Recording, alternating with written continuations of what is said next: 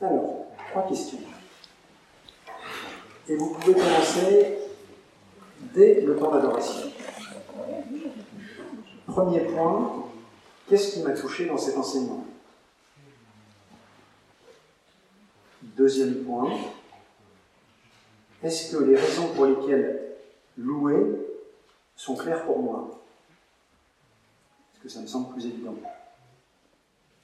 Qu'est-ce qui m'a touché dans cet enseignement? Est-ce que les raisons pour lesquelles louer sont claires pour moi?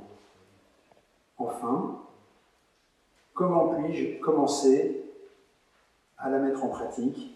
Ou quoi changer si je le fais déjà? Oui, comment puis-je commencer à mettre en pratique la louange? Ou quoi changer si jamais je lis déjà? Et puis, euh, une petite motivation supplémentaire.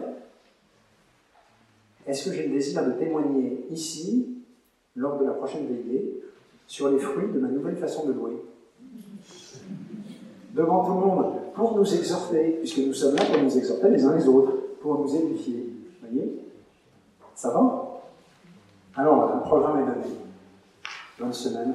On continue par un temps d'adoration dans lequel vous pouvez déjà remettre toutes ces questions au Seigneur et invoquer son Esprit Saint.